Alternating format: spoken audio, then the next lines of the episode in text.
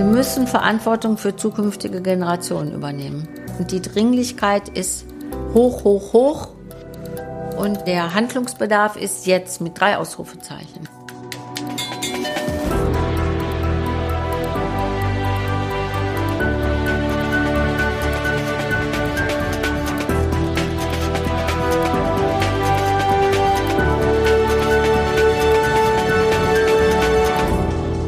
Guten Tag, Michael Sonnabend und das hier ist Durchfechter. Die Sendung über ungewöhnliche Menschen, die Bedeutendes wagen. Ich sehe mich jetzt schon als Vordenkerin und Pionierin. Das habe ich aber erst im, äh, sozusagen im Rückblick langsam aber sicher erkannt, dass ich immer der Zeit voraus war. Also die Dinge, die ich gemacht habe, die wurden dann vielleicht zehn Jahre später, gingen, waren die dann so in der Welt. Hier treffen wir Menschen, die etwas anders sind als die meisten, die mit dem langen Atem, die, die auch mal den unbequemen Weg gehen.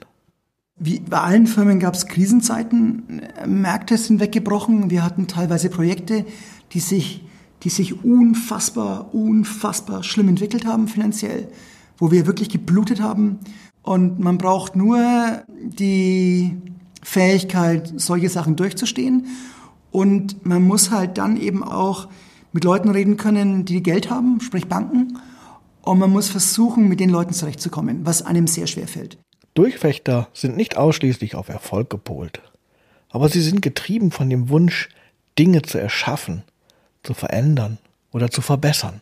Eine Hochschulgründung ist aus finanziellen Gesichtspunkten jetzt eigentlich der dümmste Move gewesen, den ich machen konnte. Und es gibt durchaus auch einige Unternehmer, die mich das ganz offen gefragt haben, die so ein bisschen gesagt haben, so, warum gründest du nicht äh, die nächste Billion-Dollar-Company? Durchfechter müssen sich ihren Weg oft erst freischlagen. Dabei kämpfen sie gegen Vorurteile, oder die Mühlen der Bürokratie. Mein Vater hatte mir doch sehr nahegelegt, nach der Realschule ähm, direkt arbeiten zu gehen. Er selber war bei der Deutschen Bank beschäftigt und sagte, ja, hier, komm doch, äh, komm doch mit in die Bank und da lernst du was und da hast du was. Ich weiß noch wie heute, er hat dann immer gesagt, ja, aber glaub gar nicht, dass wenn du Abi machst, dass ich dir noch ein Studium finanziere. Also es war für ihn völlig ausgeschlossen. Da hat er auch nichts so von gehalten. Und ich dachte, naja gut. Also im Endeffekt habe ich eigentlich nur Abitur gemacht, weil ich null Bock hatte zu arbeiten. Bei Durchfechter hören wir Entrepreneure, Lehrende, oder Forschende. Ein Podcast des Stifterverbandes.